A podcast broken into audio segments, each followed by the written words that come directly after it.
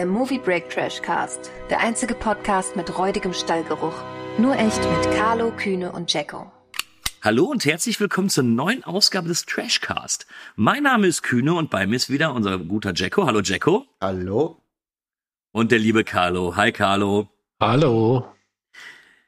Wie beim letzten Mal bereits angekündigt, heute wird es super. Oder ja gut, wir werden sehen, ob super wird.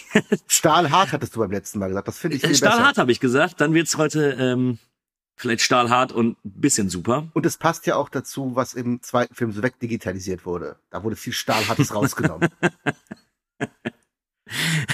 Wir reden nämlich heute über zwei Superman-Filme, die nicht gerade oder die eher in Ungnade gefallen sind bei den Fans. Und wir haben uns extra dafür rausgesucht Superman 4 und Superman Returns, das Remake.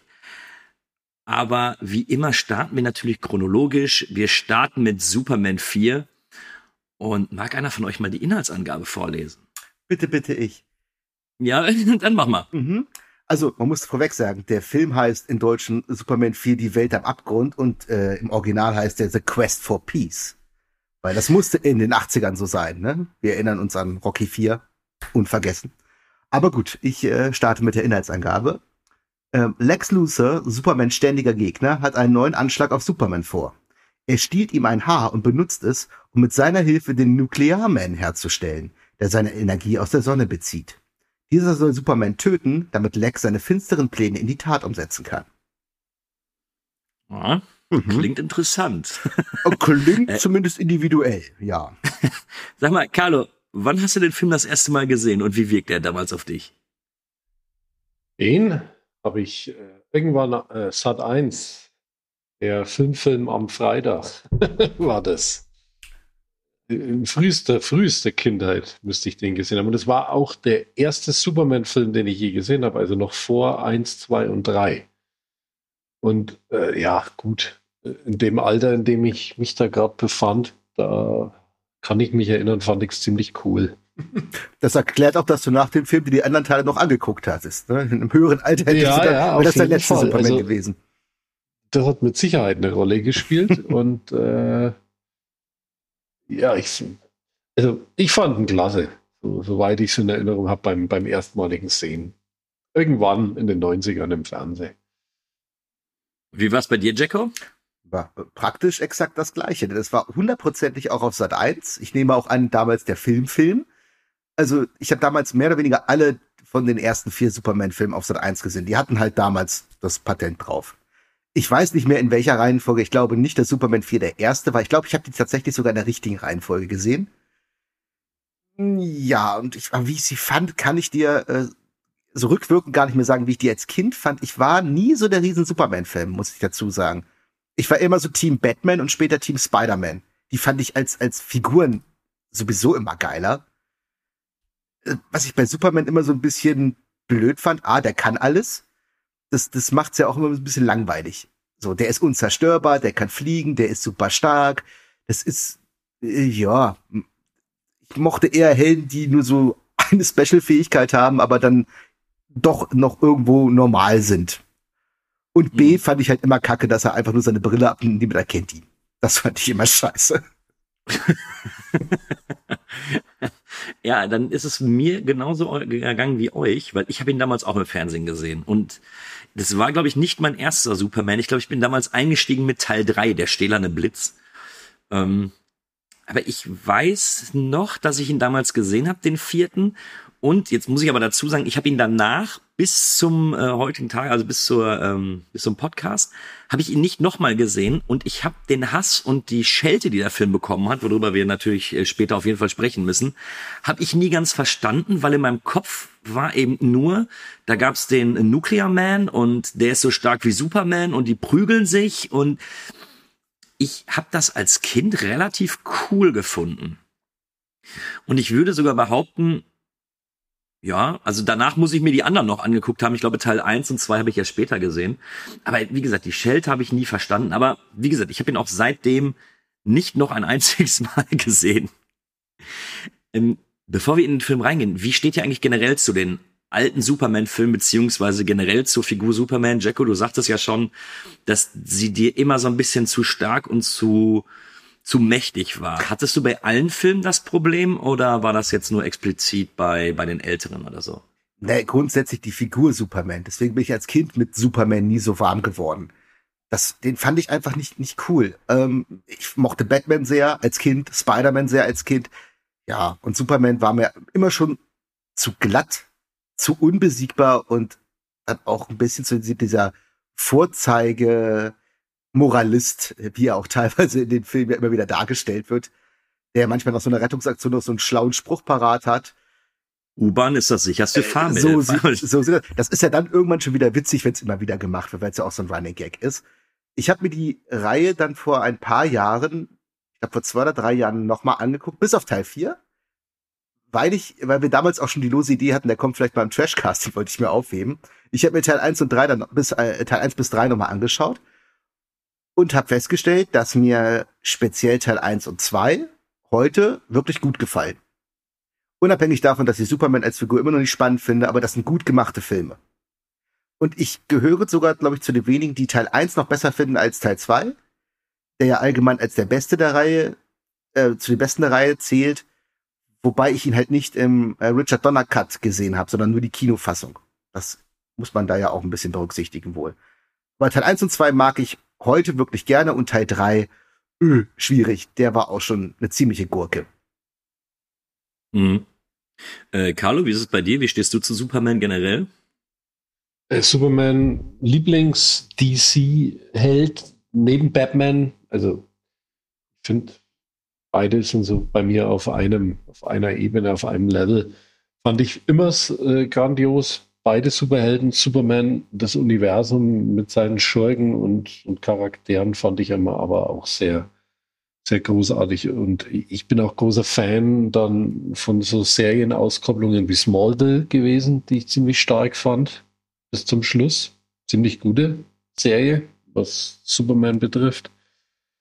Aber auch alles andere.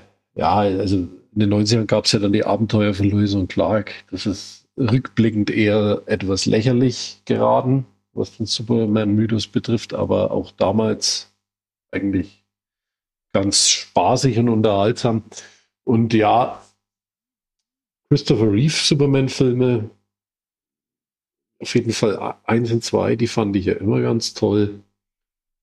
Äh, von Man of Steel habe ich mir wahrscheinlich damals zu viel erwartet. Da war ich dann eher enttäuscht, was, was überhaupt aus Superman und im ganzen Universum gemacht wurde, aber im Großen und Ganzen, auch von den Comics her, ich bin schon ein ziemlich großer Superman-Fan.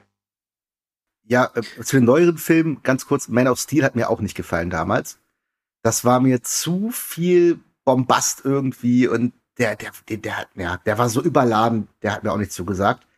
Und Batman vs. Superman, den fand ich bisschen besser aber auch nicht wirklich geil. Ich glaube, von den neueren Superman-Filmen war das einzige, den ich wirklich gut fand, war der Zack Snyder Cut von Justice League. Der war toll. Mhm.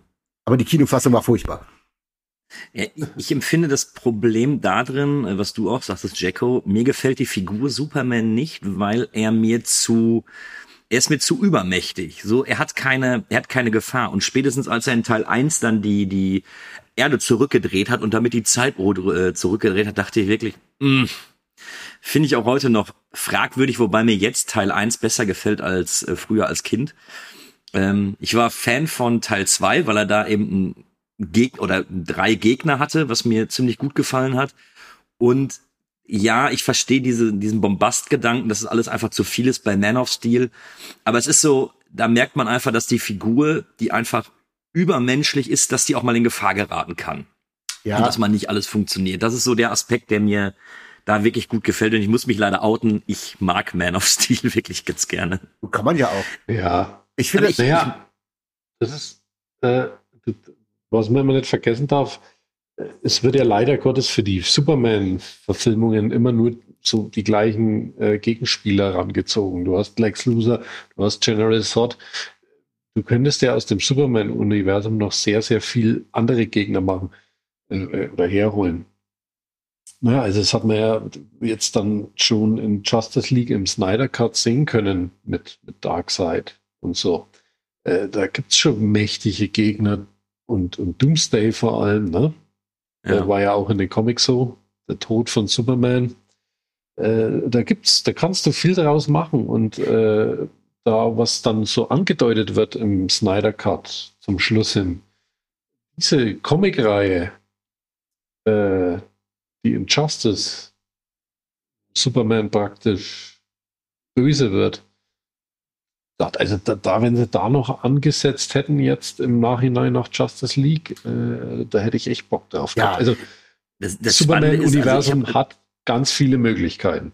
Ich habe als Kind ja sogar Teil 3, was ich jetzt aber übrigens revidieren muss. Also ich habe jetzt im Zuge des Podcasts noch mal äh, die ganze alte Reihe geguckt und ich fand früher als Kind Teil 3 am besten, weil er eben ja dagegen sich selbst kämpft, also gegen sein böses Ich. Und das fand ich einfach damals schon einen sehr, sehr interessanten Ansatz. Und ich bleibe auch dabei, ansatzmäßig finde ich Teil 3 auch mit am stärksten. Nur vom Ansatz her. Wie die Umsetzung ist, äh, das vielleicht mal in einem anderen Cast, aber so die Idee, einfach einen bösen Superman zu haben, eben nicht dieses, dieses glorifizierte Idol, und dass er eben einen Gegner vorgesetzt bekommt, den er nicht direkt äh, schlägt, das, das fand ich schon ganz spannend. Naja, so einen Gegner Ja. hat er hier fast auch bei Superman 4. Ja. Aber was ich kurz dabei sagen wollte, ähm, zu dem, was Carlo gesagt hat, ich glaube, diesen düsteren Superman, den kenne ich ja praktisch gar nicht, weil ich ja nur diese Verfilmung kenne, ich habe keinen Comic davon gelesen und ich bekomme eben, was du schon sagst, immer nur die gleichen Gegner und immer nur diesen gleichen Typ Superman. Und ich würde mich auch darüber freuen, eine andere Facette davon zu sehen.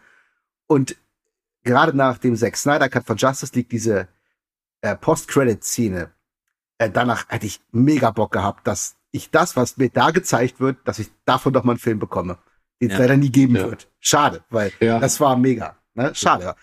Aber gut, wir kann- schweifen ein Kann, bisschen ab. kann, kann ich dir empfehlen, guck dir mal die DC-Animationsfilme äh, an, die so zwischen 70 bis 90 Minuten gehen.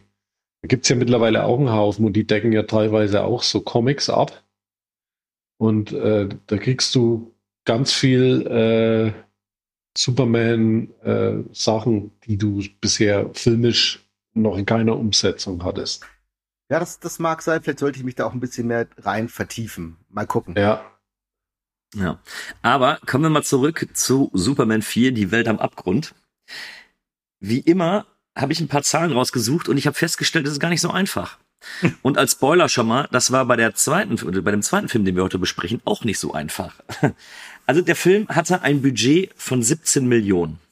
Ursprünglich auf 30, Mi- äh, war der auf 30 Millionen angesetzt und während der Dreharbeiten wurde dann das Budget gestrichen, um fast die Hälfte gekürzt, eben auf 17 Millionen. Was man, das wird gleich zu besprechen sein, dem Film auch durchaus ansieht. Das Spannende ist das Box Office, weil es gibt unterschiedliche Quellen, die besagen, dass einmal weltweit nur 15 Millionen eingespielt worden sind. Eine andere Quelle wiederum sagt 36 Millionen.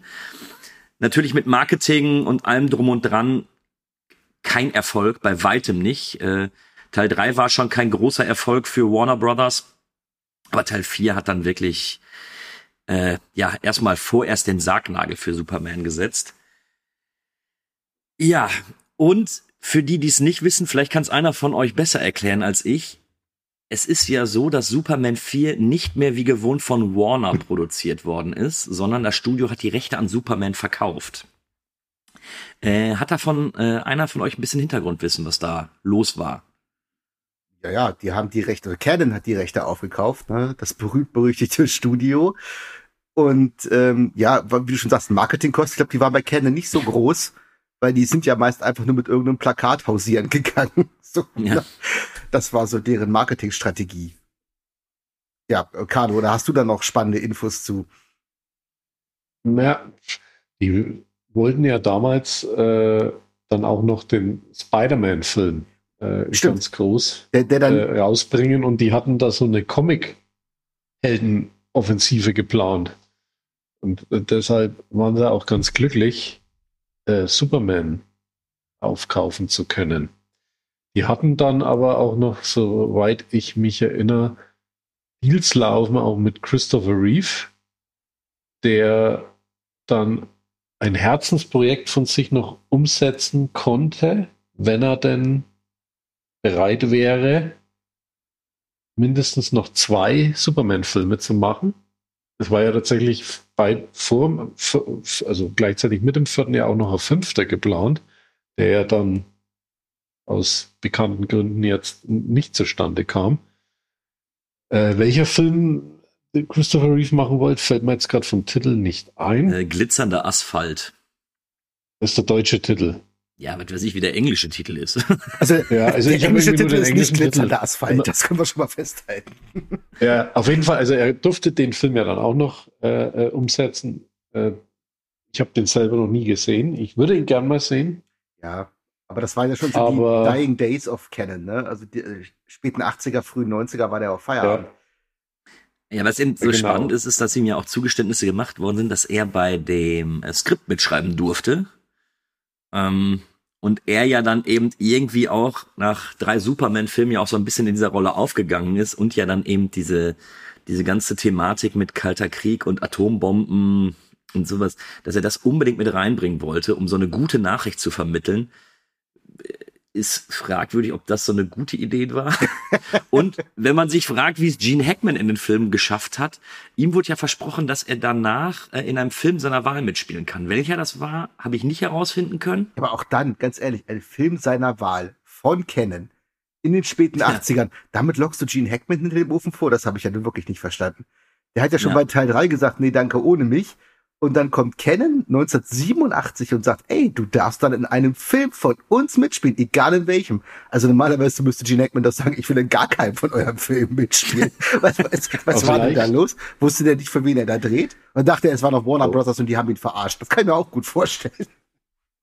Vielleicht hat er Geld gebraucht. Vielleicht äh, war es wie Michael Caine beim Weißen Hai 4, der einfach nur die Renovierung seines Hauses äh, Ja, wer weiß, ne? das damit war, auch, das refinanzieren war ja wollte. auch 1987, vielleicht gab es da so eine Pokerrunde in Hollywood, Gene Hackman, Michael Caine, alle gehen all in, irgendwer hat gewonnen, die beiden nicht. wer weiß, da brauchten sie alle Geld. Kann schon sein.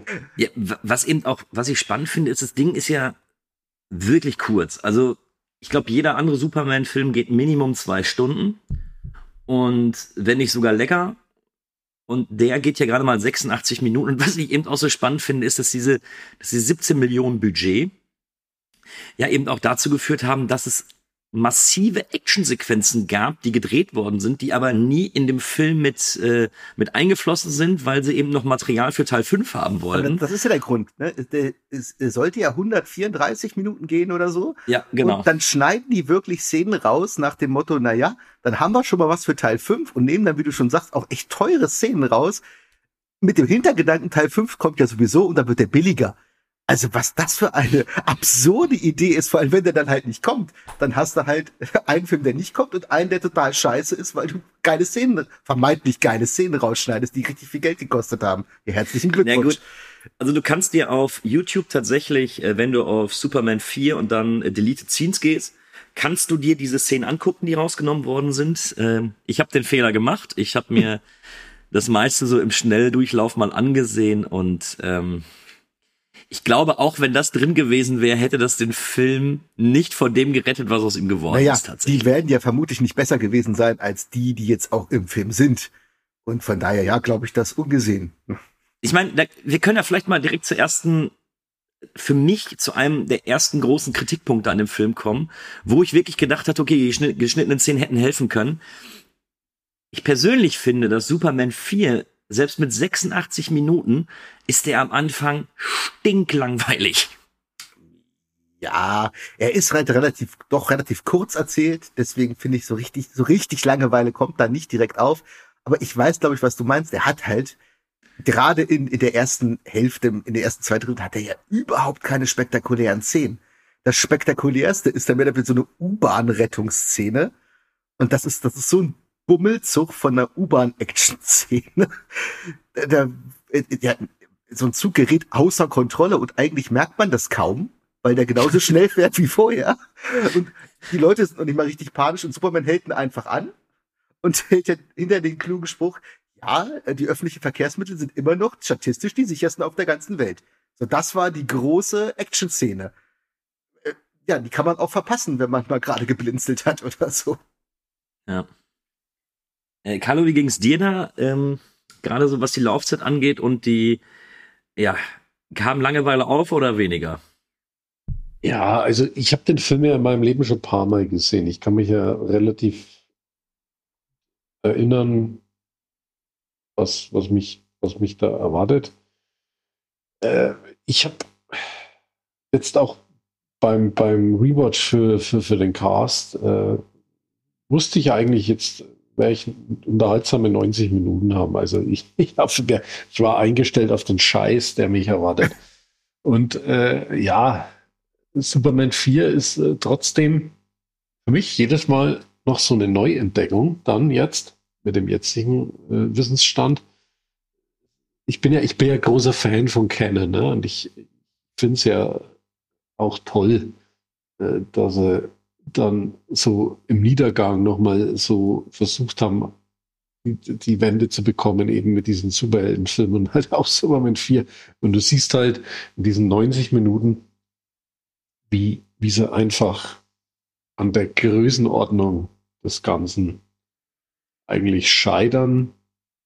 Äh, gut, äh, aber er, er kriegt dann auch wiederum so, so, so einen richtigen, richtig, also da kann man wirklich sagen, so einen richtigen Trash-Charme bekommt ja. er. Hat, er. hat er jetzt im Laufe der Zeit auch äh, für mich bekommen. Der ist halt einfach äh, in jeder Minute sensationell witzig, weil er nichts wirklich auf die Reihe kriegt. Man denke da nur an zig äh, äh, hundertmal verwendete Bilder, die wiederholt werden in diesem Film, wenn Superman fliegt. Ja. ja. Wird einfach eingefügt, immer wieder die gleiche und gleiche Einstellung, den ganzen Film über. Ja. So hat Roger also Corman also in den 60ern echt... schon gearbeitet. Immer die gleiche Szene wieder reinfügen, mit eh kein Mensch. Das hat bei ihm noch ganz ja. gut geklappt damals. Wobei, äh, vielleicht war er in den 60ern in solchen Sachen sogar noch ein wenig mehr Abwechslung, aber da, da merkst du es halt, da merkst du es wirklich, wirklich ständig. Und jede Minute in diesen 90 Minuten ist so ein, so ein Selbstscheitern. Mhm. Ich weiß natürlich nicht, war es da wieder jedem bewusst, was da draus wird. Und sie haben dann gemeint, naja, scheiß drauf, jetzt kuppeln wir das runter und das wird, wie es wird. Das Oder war wirklich, war wirklich der Anspruch da und sie konnten es einfach nicht besser, weil es, weil es vielleicht doch so, so, so ein Mammutprojekt war für Canon irgendwo. Ich bin mir ziemlich sicher zweiteres. Ich glaube, die haben sich da einfach übernommen und da scheitert halt komplett Anspruch an Wirklichkeit. Die dachten, die kriegen das hin und äh, ja, dann kommt halt sowas bei raus. Also ich finde, die, die Special Effects, die sind ja schon mal eine ganz schöne Katastrophe auch für 1987. Ja. Aber das kommt ja, finde ich, vermehrt noch in der zweiten Hälfte zu tragen, wenn dann wirklich viel auf Action geht. Aber ich finde, der Film hat vorher schon so Dinge, die sind so unfassbar. Also sei es hier der, der Sidekick von Gene Hackman, sein Neffe, wie hieß er denn gleich? Lenny? Lenny. Hieß er Lenny? Genau. Der von dem jungen John Cryer gespielt wird ich mag ja John Cryer tatsächlich irgendwie. Also mal abseits von Two and a Half Men, der hat ja vorher Pretty in Pink gespielt. Da fand ich ihn toll. Und hier tut er mir aber wahnsinnig leid, weil diese Rolle ist so beschissen. Also das ist so ja. undankbar, diesen Hans Wurst da zu spielen. Der hat so teilweise unfassbar schlimme Szenen. Aber es gibt auch so andere, also gerade was, was mit Lois Lane hier passiert. Das ist ja, oh ja. so, so absurd lächerlich also es gibt ja irgendwann relativ am Anfang die Szene, als ähm, sie Clark Kent abholen will zu irgendeiner so einer, so einer Gala oder sowas. Und dann springt er einfach aus dem Fenster und sie hinterher. ja. Und dann wird er halt zu Superman in der Luft und fliegt mit ihr weg. Und ähm, ich habe mich echt gefragt, hat die Alte jetzt durch das ganze Rumgefliege langsam Hirnschaden? Weil es, allein wie diese Szene aussieht, er hält sie einfach nur so los an der Hand und sie fliegt wie ein Brett steif neben ihm. Also ja. egal wie stark Superman ist, das geht in keiner physikalischen Welt ist das möglich. Und er lässt sie doch irgendwann los und dann gleitet sie ja, auch noch. Ja, und es, also wirklich, und dann landen die halt wieder und dann gibt er ihren Schmatzer und danach hat sie alles vergessen. Also als wenn die, also kann, kann Superman auch irgendwie das Gedächtnis auslutschen? Ist das so der, das Blitzdings der 80er? Es ist so beschissen. Und sie weiß immer noch nicht, dass Clark Kent Superman ist. Ich, ich, also hat sie sich nicht gefragt, wo ist denn der hin, nachdem er aus dem Fenster gesprungen ist? Es ist, es ist so und das zieht sich ja durch den ganzen Film. Jedes Mal, wie die den anhimmelt. Danach kannst du ja. danach kannst du ja den Schlüpper ausbringen. Das ist so, die wird so dumm dargestellt und so unfassbar unselbstständig. Also heutzutage würden da irgendwelche äh, Gleichstellungsbeauftragtinnen, die würden die, die würden diesen Film mit, mit Fackeln und Mistgabeln irgendwie aus dem Kino treiben. Aber wahrscheinlich. Unfassbar. Aber, äh, mal abgesehen davon, äh, die Special Effects bei diesem Rundflug, die sind ja auch äh, erbärmlichst. Und äh, man wollte wahrscheinlich äh, de, de, der tollen Balkon-Szene aus Teil 1 genau. da wegen Tribut zollen. Aber was, was, wie sinnig die eigentlich ist, ist ja, also äh, da, er, er zeigt ihr praktisch wieder sein, sein wahres mhm. äh, Gesicht, ja, als Superman. Und dann ist er wieder zurück mit ihr und dann lässt er sie wieder alles vergessen. Also, genau, zack, wieder weg. Was ein, das ist, das ist, äh, ja, was war das? Äh, warum, weshalb? Also, aber das, das sind wieder so, so, so Momente. Also, ich könnte mich da, ich, ich kipp da immer regelrecht vom Sofa. Ja. Also das ist ja, aber da denke ich mir, das kann doch nicht wahr sein. Eben, aber das, das kann nicht wahr sein. Das muss man mit Humor ja. nehmen und dann macht's ja irgendwo ein bisschen ja. Spaß, weil es ist ja, so dann, bescheuert. macht's wirklich Spaß. Aber man fragt sich wirklich, was ist mit den Leuten da los? Wer, wer lässt sich sowas einfallen? Also wer nimmt sowas ab am Ende? Das muss doch die pure Verzweiflung sein. Also ich kann dir sagen, wer sich das einfallen lässt. Äh, Christopher Reeve. War das seine Idee? Naja, der hat ja das, der hat ja das Drehbuch geschrieben oder zumindest mitgeschrieben. Ja, du weißt ja nicht, was er daran geschrieben hat, aber also äh, wenn es ihm jetzt darum ging, hier eine Botschaft zu vermitteln, dann hat er ja mit Sicherheit diese tolle äh, Rede vor der UN-Vollversammlung damit reingeschrieben. Ja? Wobei ich mir vorstellen kann, dass mit dem Vergessen und mit dem Fliegen, ich würde es ja fast darauf schieben, dass da eben so viel Material noch fehlt. Also das, wahrscheinlich hatte das irgendwann mal einen Sinn. Mag sein. Ähm, wo, wurde aber eben durch das durch das ganze Herumgeschneide und Verkürzen und sowas wahrscheinlich dann einfach vergessen. Ähm, aber jetzt mal, es geht ja in dem Film eben auch darum, wir befinden uns ja am Ende des Kalten Krieges, ähm, nukleare Angst und die Aussage von Superman, oder beziehungsweise am Anfang des Films geht es ja darum, dass er einen Brief von einem Schüler bekommt, der sagt, ey, das wäre total cool, wenn es keine Atomwaffen mehr gibt.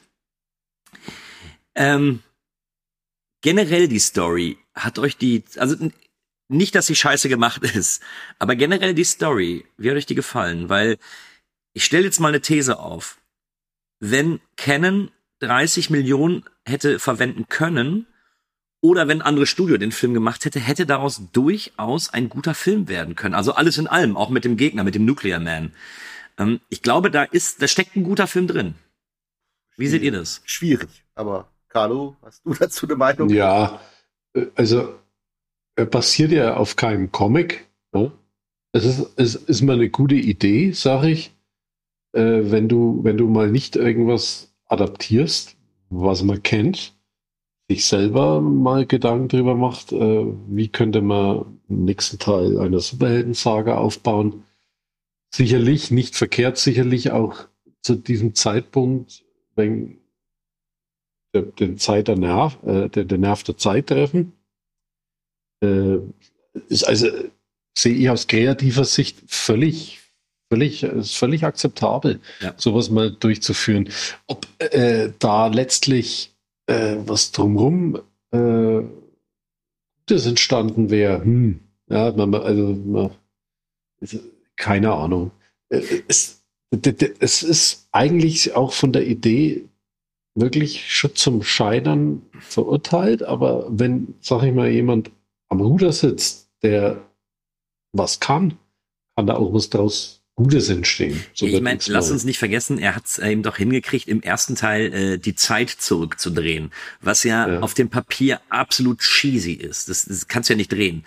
Aber tatsächlich, die Szene funktioniert ja. Und nur weil ich sie nicht mag, kann, muss ich ihr aber trotzdem zugestehen, dass sie ja irgendwo ihre Wirkung hat, so und in den ersten Teil auch irgendwie reinpasst. Also ich glaube schon, wenn du jemanden hast, der das da oder wenn du da viele Leute dahinter stehen hast, die das eben vernünftig umsetzen können und sich eben vielleicht mehr Gedanken um so eine Story machen, ähm, das hätte schon funktionieren können, zumindest eben Ende der 80 oder Mitte der 80er. Und insbesondere die Idee mit dem Nuclear Man, dass du eben einen ebenbürtigen hast, wie damals schon in Superman 2, äh, äh, finde ich, spricht gar nichts gegen. Ja, der, nee. der Nuclear Man, ja. Also ich finde, das ist ja auch eher der, das ist ja eine Mogelpackung, ne? Das ist ja eher der, der Photovoltaik-Man, weil wenn die Sonne weg ist, geht der aus. Na, da passiert ja, das war dumm. Nichts. Das war richtig dumm. Also so richtig nuklear ist der ja auch nicht, aber ja. Mh. Grundsätzlich diese Idee mit den äh, Nuklearwaffen und Ende vom Kalten Krieg und so, ja, das ist ein Kind seiner Zeit und das passt da halt auch ganz gut rein. Das meint ja vorhin auch Rocky 4, die legendäre Versöhnungsrede von Rocky am Ende im Ring. Das ist halt auch so. Jetzt packen wir doch mal ein bisschen Message rein in unseren Film. Das macht so ein bisschen charmant. Aber man kann es halt natürlich in so einem Film überhaupt nicht ernst nehmen. Wirkt so ein bisschen aufgesetzt, aber okay, von mir aus kann man machen. Aber Nuclear Man, ja, die Idee an sich, wenn man das richtig umsetzt und da wirklich einen saustarken Gegner hinstellt, ja, wenn man das macht. Ja, weil es ist halt, ähm, wie gesagt, äh, die eine Geschichte, dass wenn keine Sonne da ist, ist er aus, ist halt schon nicht so cool. Ähm, führt allerdings zu einem sehr kuriosen Finale, wie ich finde. Und der Typ, der diesen Nuklearmann darstellt, ist natürlich auch der absolute Witz. Aber gut, das ist auch so ein typischer 80er Jahre Muskelberg, den man da reingeschmissen hat, der danach nie wieder einen Film gedreht hat. Boah. Ja. Die Geräusche, die er von sich gibt. fantastisch. Und wenn er, wenn er äh, äh seine Blitze in seiner Hand zum Kreisen bringt. Diese Stromspannungen, die zwischen seinen Fingerspitzen ja, und ich finde auch, entstehen. wenn der entsteht, also der wird ja fast wie, das ist ja, der wird ja im Weltall geboren, ne? Das ist ja fast episch und kommt dann direkt in so ein Kostüm mit so einer was, Sonnenblume drauf raus. Das, ja, das ist aber, weil doch Lex Luthor ein Teil der, äh, ein Teil von dem Kostüm da reingepackt hat. Naja, finde ich ja gut. Ne? Nachher kommt der nackig und dann beschweren sich die Leute noch. Ne? Wie man, ne, haben wir ja später, dass noch irgendwelche Geschlechtsteile weggemacht wurden. Hat man, ist man damit ja. geschickt umgangen. Äh, aber nun gut, wir dürfen jetzt dabei auch nicht vergessen, äh, was hier eben geschnitten worden ist, ist, dass es noch einen dummen Nuclear Man gab, der äh, auf eine andere Art und Weise ähm, erschaffen worden ist. Und hat den John Cryer ins Weltall geschmissen, deswegen ist ja, der dumm, nee, es ist, es ist noch, es ist noch dämlicher. noch also okay. das, das kannst du dir wirklich kaum angucken. Und ja, ich würde einfach mal behaupten, weil der Film relativ, äh, ab dem Moment ja irgendwie mal zur Sache gehen musste, ja, das hat natürlich totaler Käse dass er da im Weltraum geboren ist und mit Kostüm und keine Einführung so weg, sondern ist einfach da, dann wird ihm gesagt, bring Superman um und der sagt, hm. Das ist natürlich alles Käse. Aber das würde ich ja fast noch auf die, auf die Zeit schieben. Ja, auch das kann man lustiger machen oder besser machen, eindeutig. Ne? Ja. Geht alles besser als das, was hier passiert. Ähm, woran glaubst du, Carlo, hapert es eigentlich? Also ist es die Regie? Ist es jetzt das fehlende Geld? Ist es das Studio dahinter? Ähm, die Schauspieler, woran glaubst du, scheitert jetzt eigentlich Superman 4 am Ende des Tages? Oder, oder macht es zu dem Trash, den er geworden ist, besser gesagt? Naja, ich, ich glaube, das scheitert an vielen Faktoren. Ich würde jetzt gar nicht mal behaupten, dass es an den äh, Budgetkürzungen liegt, weil äh, du kannst auch mit, mit weniger Budget was Gutes auf die Beine stellen, wenn du das richtig magst. Ich glaube eher, es scheitert daran, dass viele Beteiligte des Films, äh, jetzt vor allem auch was die Schauspieler betrifft, gar nicht so die Ambitionen hatten und sondern da einfach aus reinem Geschäftssinn nochmal mitgespielt haben. An der Regie mag es vielleicht auch scheitern, weil jemand am Ruder sitzt, der jetzt vielleicht sowas wie Superman nicht unbedingt steuern kann. Wobei er ja kurz was, vorher hat ja der äh, Regisseur, der Sidney J. Fury, hat ja, den, ich finde ihn wirklich großartig, den Anthony gemacht. Ähm, ja. Naja, großartig ist aber dahingestellt, aber der ist. Ich finde den, ich finde ja. den ganz stark. Ah, naja, Sidney J. Fury, aber der, ah, das, der ist in den 80ern, hat der auch eher so komisches Zeug gemacht, ne? Also ich kenne von ihm, ich glaube, das ist sein erster Film, der, äh, wie heißt der? Ipcris mit Michael Caine? Ein Agentenfilm, der war toll. Danach wurde es, glaube ich, schwierig bei ihm. Also Anthony, ja, der, der war ganz nett, aber hm, qualifiziert ihn, glaube ich, nicht für so einen Film, der, ja, der so eine ja, okay. angepeilte ja. Größe hat wie Superman 4. Ja, das ist, ist da scheitert er wahrscheinlich einfach an der Größenordnung, was, was, was Superman sein sollte. Sollte ja ein Blockbuster sein. Das andere von ihm waren ja eher wirklich so, so kleine Genre-Dinger. Ja, ne? eben, also, genau. Die, die, die ja eh so angelegt waren. Aber bei Superman war ja alles etwas größer angelegt und da, da hapert es dann, denke ich, auch bei, bei manchen Filmen. Also man, man kennt es ja auch von vielen anderen Projekten so, wenn, wenn anspruchsvolle Arthouse Filmemacher mal sich an so Action-Größenordnungsfilme äh, gewagt haben. Ich, sehr oft, oft alles etwas anders geworden. Ja, ich glaube Und wirklich bei Superman 4, was ich vorhin schon gesagt habe, hier prallen Anspruch und Wirklichkeit sehr hart aufeinander. Die haben, glaube ich, wirklich gedacht, wir hauen jetzt mal richtig Geld raus für unsere Verhältnisse und da wird das ein Riesenspektakel mit tollen Effekten und da kracht's an allen Ecken und Enden und mussten dann eben feststellen, dass das Geld, was sie ja auch noch dann schwer zurückgefahren haben, das geplante Budget, dass das da hinten und vorne nicht verreicht. Ja, also Ja. die, die Effekte sind teilweise wirklich absolut grausig. Also das sieht wirklich alles nach Pappmaché aus und ich weiß ja nicht, wie oft er da hochfliegt und irgendwie eine Rakete da, da oben in dieses, dieses Weltraumnetz dann da reinwirft. Ach, das ist schon alles ein bisschen. Ja, und vor allem, was planen sie denn? Die planen ja so eine riesen, äh, so einen riesen Fight zwischen den beiden, wo die Freiheitsstatue rausgerissen wird und die chinesische Mauer wird zerlegt.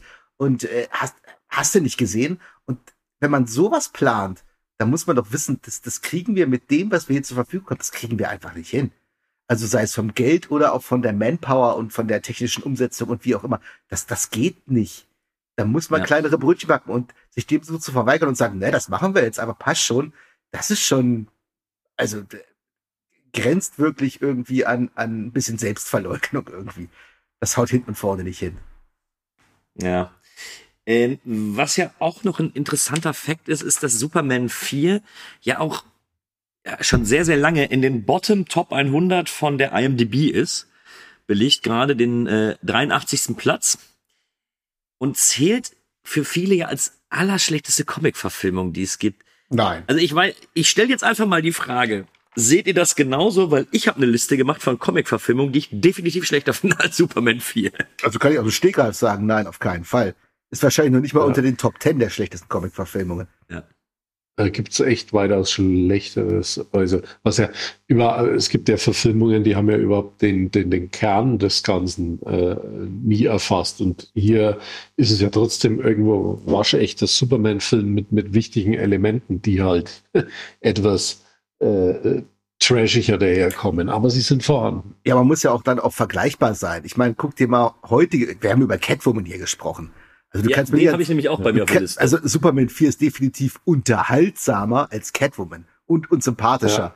Oder sowas wie Morbius. Also da brauchen wir ja gar nicht drüber reden. Das ist ja, und die haben ja ganz andere Voraussetzungen. Die haben nämlich die Kohle, um da wirklich einen rauszuhauen. Und da wird, das ist ja Veruntreuung, was da mit dem Budget passiert. Das kann man bei dem hier nicht sagen. Der ist halt einfach, ja, schlecht gemacht und übernimmt sich komplett. Aber äh, gibt es wesentlich schlechtere Comic-Verfilmungen. Ja, ich, ich würde ihn vielleicht so in eine, in eine Kerbe reinschlagen, äh, wie Batman und Robin. So, das ist alles so absoluter Boah, Quatsch, aber es macht so ja. einfach Spaß, sich das anzugucken. Batman und Robin habe ich lang nicht mehr gesehen, deswegen äh, enthalte ich mich da. Aber es könnte sein, ja. Ja, aber Batman und Robin, dem siehst halt an, dass er Schweinegeld gekostet hat. Das stimmt, das stimmt. Ja, der, ja, das sieht man. ja. Also- Nee, ich meine vom Unterhaltungswert einfach. Also, was ich, Achso, ja, ja, der, der Unterhaltungswert äh, ist bei Batman und Robin auch auf einem hohen Level. äh, Aber Batman und Robin ist, äh, da, da würde ich nicht behaupten, dass das billig ist. Nee. Da, da, das schaut alles zwar sehr, sehr comicmäßig äh, äh, künstlich aus, ist aber du, du siehst drin, dass da Detail drin steckt bei Batman und Robin und dass das, dass das eine Schweine Ja. äh, teure Kulisse das ist. ist Edeltrash. Batman und Robin ist Ja. super Edeltrash. So kann man das vielleicht bezeichnen. ja. Und Superman 4 ist einfach, ähm, ja, Superman 4 ist schon Trash. Zwar Trash, der für seine Verhältnisse relativ teuer war, aber der nicht so teuer war, wie er hätte sein müssen, sagen wir es mal so. Ich glaube, Batman und Robin bringt schon das Budget mit, das du haben musst, um den auch in gut zu machen. Und Superman 4 definitiv nicht. Also nicht für das, was sie vorhatten. ja. Habt ihr noch irgendwas zu Superman 4 zu sagen? Ach, bestimmt, aber äh, was haben wir denn noch nicht gesagt? Also, was ich auch ganz geil finde, so ein bisschen das Ende, also das heißt geil, natürlich nicht, aber ähm, wie das dann aufgelöst wird, also dass dann äh, Lex Luthor landet wieder im Steinbruch, wo er herkommt und was machen die mit dem armen Lenny? Der wird da in so ein christliches Waisenhaus gepackt. auch, Er hat so ja nur. Befehle ausgeführt. Der war ja Genau. gar nicht der Böse jetzt. Dann wird da so ein Anfang 20-Jähriger, wie alt soll er denn sein? Oder soll er nur 14 sein? Und das wieder so eine kuriose Besetzung sind, die einfach nur ins Waisenhaus gesteckt. So, macht mal was aus dem. so, das passt auch schon wieder so zu diesem komischen Superman-Charakter. ne? Naja. Was würdet ihr denn abschließend so als kleines Fazit äh, und punktemäßig Superman 4 geben? Also ich, ich kann ja einfach mal anfangen. Ich, es ist Trash. Er macht in irgendeiner Weise Spaß, wie Carlo sagte, um eben Dinge zu entdecken, die einfach so komplett schief gegangen sind in dem Film. Ich gehe aber nicht so weit, dass ich sage, dass sich dahinter ein guter Film verbirgt. Also er ist schon der schlechteste der vier ursprünglichen Superman-Filme in meinen Augen, wobei er sich mit Teil drei gar nicht so viel tut. Aber im, das Trash-Herz geht natürlich auf. Ne? Also um da irgendwelche um da irgendwelche Dinge zu entdecken und sich äh, einfach zu fragen, so, warum, wieso? Da würde ich auf jeden Fall eine Empfehlung aussprechen, aber als als Film an sich kann ich nicht sagen, dass ich Superman 4 empfehlen würde und würde auf der Trash-Skala wahrscheinlich eine 8 von 10 geben, aber als Film kann ich ihm einfach nur eine 3 von 10 geben. Mehr, mehr ist da leider nicht drin. Carlo, wie ist es bei dir? Ja, also äh, ich finde ihn ja immer noch ganz sympathisch und äh, weiß jedes Mal, auf was ich mich einlasse. Und er ist so eine, so eine, mittlerweile eine kultige Trash-Perle und für mich ist das noch ganz okay und ich, ich würde dem noch wirklich gnädige 5 von 10 geben. Okay. Jacko? Ja, schwierig, sowas immer in Punkten irgendwie zu verordnen, gerade bei sowas. Ich sag mal so, der Film ist wirklich nicht gut. Das, das in, in keinem Paralleluniversum ist das ein guter Film. Und wenn man jetzt Superman 1 oder 2 sieht und er hätte jetzt ohne Vorwissen direkt danach Superman 4 reingeschmissen. Kann ich vollkommen verstehen, dass jemand sagt, das ist ja die absolute Grotze, das geht ja gar nicht. Ja, es ist tatsächlich so. Aber natürlich hat der Film jetzt mit ganz viel Abstand und man guckt ihn so unter einem anderen Aspekt, hat der schon sehr kruden Unterhaltungswert, aber es liegt einfach daran, weil er an allen Ecken und Enden komplett scheitert. Das liegt daran, dass der irgendwas gut macht. Er macht wirklich gar nichts gut. Aber das macht eben so einen gewissen putzigen Unterhaltungswert aus. Ja. Und ich würde ihn also halt Trash-Fans müssen in meinen Augen auf jeden Fall einen Blick riskieren. Anders, ja, anders geht nicht. Ja, was ist müssen Blick riskieren klingt gut. Ich würde ihn nicht empfehlen, weil ich sag auch für mich, ich würde ihn mir nicht nochmal angucken aus, aus irgendwie Jux ja gar nicht. Guck mal Superman 4. Glaube ich, würde ich nie wieder tun. Aber wenn man ihn sag mal, gucken muss, ist das, ist es schon ein bisschen charmant, ist auch nicht ununterhaltsam und wie du schon sagst, äh, zehn schlechtesten Comic-Verfilmer, ich locker kriege ich da zehn hin. Aus dem Stegreif, behaupte ich jetzt mal. Weil die sind mir wesentlich unsympathischer und da finde ich langweilig und habe ich keinen Bock drauf. Trotzdem, in Punkten ist Superman 4, wenn wir ganz ehrlich sind, ist bei mir auch nur äh, eine drei von zehn. Mehr ist es tatsächlich nicht. Weil ich mir den auch nie freiwillig nochmal angucken würde, glaube ich. Aber weil ich, ich, ich hasse ihn nicht und ich ärgere mich nicht über den Film. Und das ist ja immerhin ja. schon etwas. Das ist richtig. Ja, wie wir sagten, es äh, war kein erfolgreicher Film. Es hat äh, der geplante Teil 5 ist erstmal nie erschienen und es hat ganze 19 Jahre gedauert, bis wir mit äh, Superman Returns ja, was ist es? Ist es ein Remake? Ist es ein Sequel? Ist es ein ich habe keine Ahnung, was es ist, wenn ich ehrlich bin, weil ich auch nicht weiß, an welchen Teil der sich jetzt da eigentlich dann äh, klammert. Es wurde auf jeden Fall 2006 Superman Returns veröffentlicht und mag mal einer von euch kurz die Inhaltsangabe vorlesen? Gern übernehmen. Also. Während der fünf Jahre, in denen Superman seinen Heimatplaneten suchte, änderten sich die Dinge auf seinem, Adop seinem adoptierten Planeten.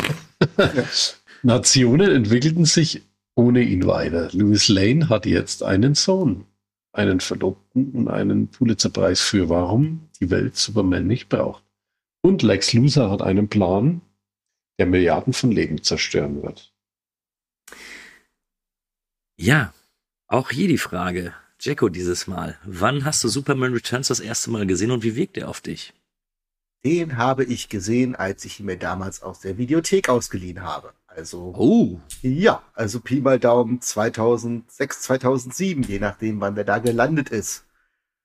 Ähm, wie gesagt, kein großer Superman-Fan, äh, Superman-Fan und ähm, die alten Filme lagen damals auch lange zurück. Ich hatte die ja erst vor kurzem wieder mal gesichtet, war natürlich trotzdem neugierig. Gerade es gab ja vorher Batman Begins, den fand ich ziemlich gut. und dachte mir, Superman verdient auch einen Neustart, geht bestimmt klar. Und ähm, Brian Singer hat Regie geführt, der hat ja vorher die ersten beiden X-Men-Filme gemacht, die ich heute noch sehr gut finde. Dann spielt Kevin Spacey mit, ähm, der ja auch schon bei Brian Singer die üblichen Verdächtigen mitgespielt hat. Kann ja nicht viel schiefgehen. Und ich glaube, ich fand den Film damals sehr uninteressant und ich konnte mich auch schon, glaube ich, kurz danach an nichts mehr erinnern.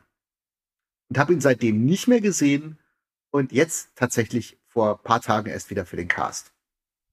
Okay, Carlo, wie war's bei dir? Ich habe ihn im Kino gesehen. Damals war nach dem ersten Teaser ziemlich gehypt. Der kam schon ziemlich episch daher und da habe ich mich wirklich darauf gefreut. Auf diesen Kinosommer 2006. Und ja, ich habe ihn dann im Kino gesehen die Opening-Sequenz hat mich natürlich weggeblasen als alter Fan, weil die ja sich einfach an den Original Superman orientiert mit Musik vor allem. Äh, und vom Stil her des Intros, wie die Credits durchs All fliegen. Mhm. Da war ich ziemlich gehypt und dann, naja, dann lief der Film. Viele Dinge, kann ich mich erinnern, waren bei der Erstsichtung es wurde, wurde bei mir immer düsterer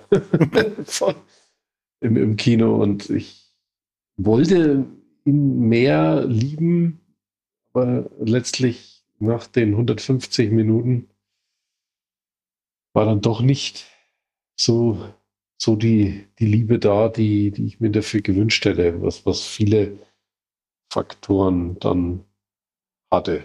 Ja, und äh, ich habe ihn mittlerweile jetzt auch plus der Sichtung jetzt für den Cast habe ich ihn aber auch mittlerweile zum, zum vierten Mal gesehen. Ja, vierte Mal. Okay. Also ich war ähnlich wie du, Carlo, auch im Kino. Und ich muss sagen, ich bin aus dem Film raus und habe wirklich gesagt, das ist der allergrößte Mist. Äh, ich meine, wir hatten Comic-Verfilmung vor wie Batman Begins, wir hatten mittlerweile Spider-Man 2, wir hatten X-Men 1 und 2, die ich wirklich alle bis dato ziemlich gut fand. Und dann bekommen wir Superman Returns, der ja doch ein eher, eher gesetztes und langsames Pacing hat, wo ich dachte, boah. Und ich war 2006 nicht drauf eingestellt. Ich, ich saß da wirklich in freudiger Erwartung, äh, dass ich da jetzt irgendwie ein Actionbrett spendiert bekomme und war maßlos enttäuscht. Mein Vater hatte sich den aber auf DVD, glaube ich, damals geholt. Und dann habe ich dem irgendwann, lass es so in etwa der Zeitraum Phase 2 von äh, den Marvel-Verfilmungen, habe ich ihm nochmal eine Chance gegeben, weil ich dachte, ah, vielleicht versteckt sich da noch was drin. Und damals fand ich den auch weg. Also ich fand ihn wieder richtig, richtig scheiße. Also hat mir überhaupt nicht gefallen. Es gab ganz, ganz viele Punkte, die mir überhaupt nicht zugesagt haben. Und habe ihn jetzt im Zuge des Podcasts das dritte Mal gesehen. Und so viel nehme ich schon mal vorweg. Überraschung, ich habe mich getäuscht. ja, äh, wird sich wahrscheinlich jetzt ja, gleich im Gespräch herauskristallisieren, weil äh, mir ging es ähnlich. Also der hat für mich doch zugelegt, auch wenn er noch sehr, sehr viele Kritikpunkte ja, hat. Ja, definitiv. Da, darauf müssen wir auf jeden Fall eingehen.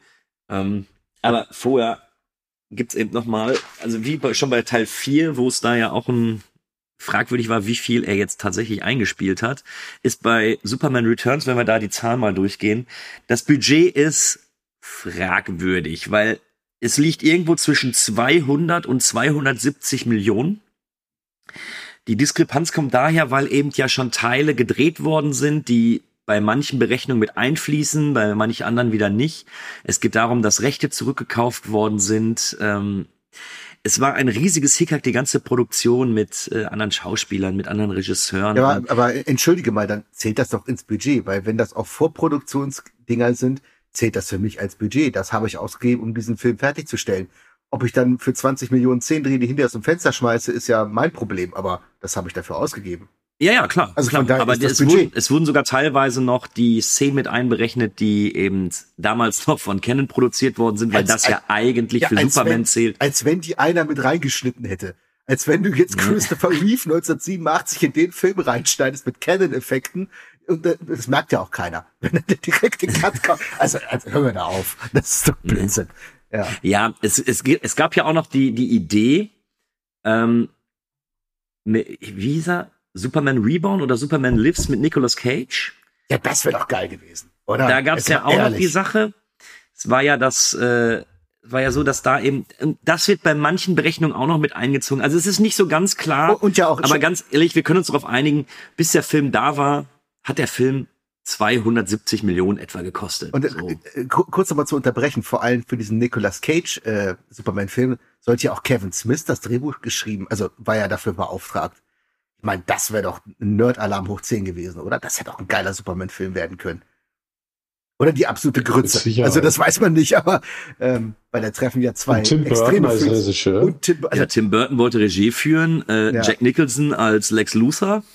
Also das klingt auf dem Papier alles super geil, aber wahrscheinlich ist das auch zu extrem. Wahrscheinlich konnte das gar nicht funktionieren. Ja, also man muss sich einfach vor Augen halten, ähm, dass Warner eben versucht hat, seit Mitte der 90er Jahre eben einen neuen Superman-Film zu machen.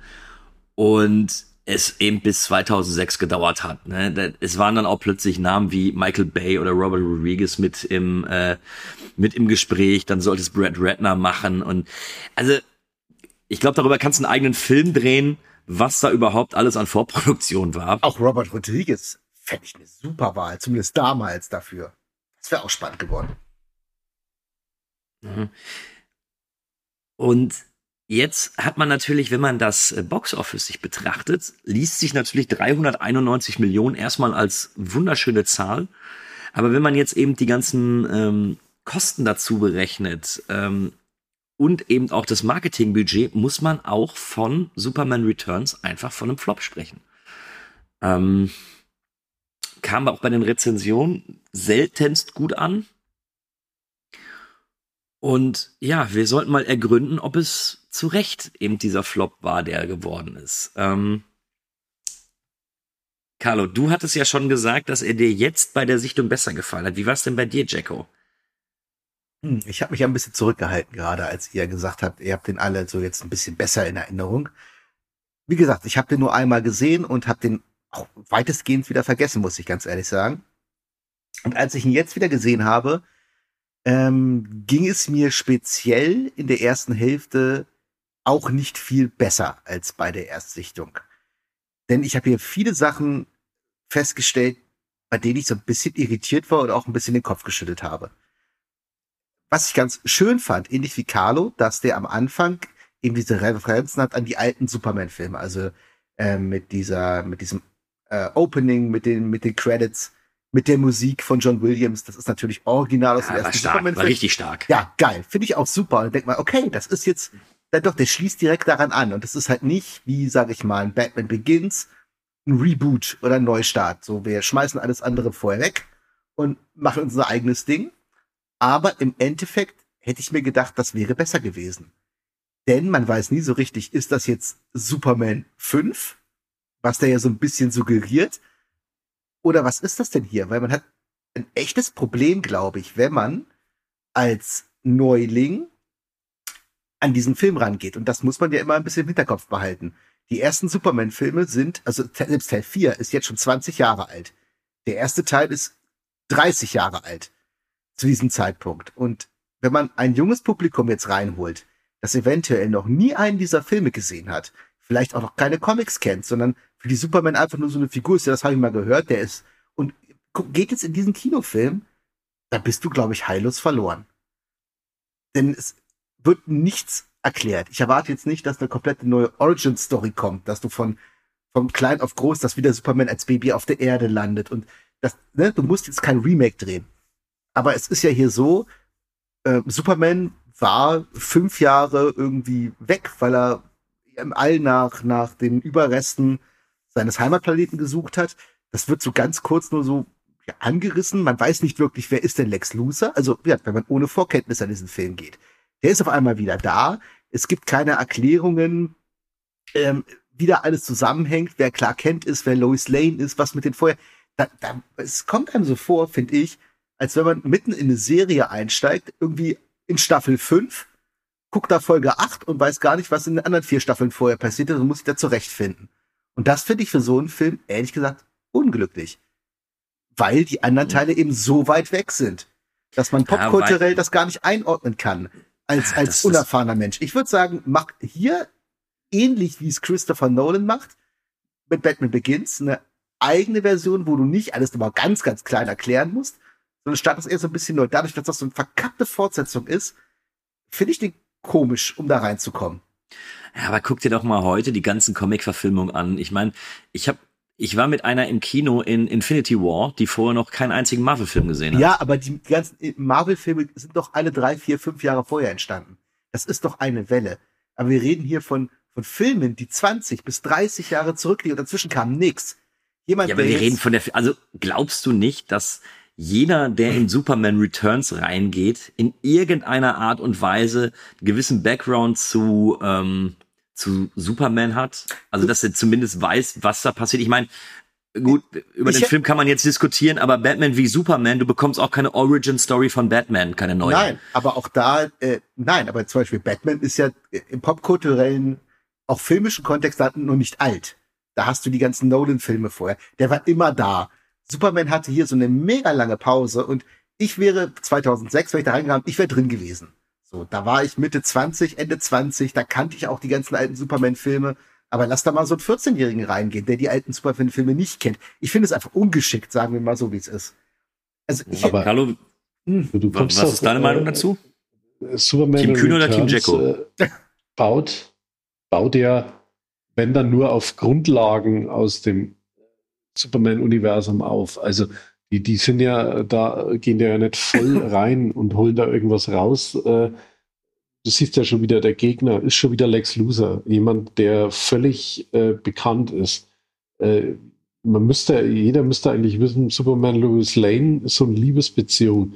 Und du, du hattest ja trotzdem in den Jahren im TV dann äh, die Abenteuer von Lois und Clark, die im Fernsehen relativ erfolgreich lief. Du hattest die Cartoon-Serie äh, von Warner mit Superman noch äh, nebenbei und äh, Smallville lief ja zu dem Zeitpunkt auch schon mehrere Staffeln, äh, wo natürlich Smallville dann noch früher ansetzt, äh, beim Superman-Mythos und so Charaktere wie Louis Lane noch gar nicht in Erscheinung traten, aber trotzdem.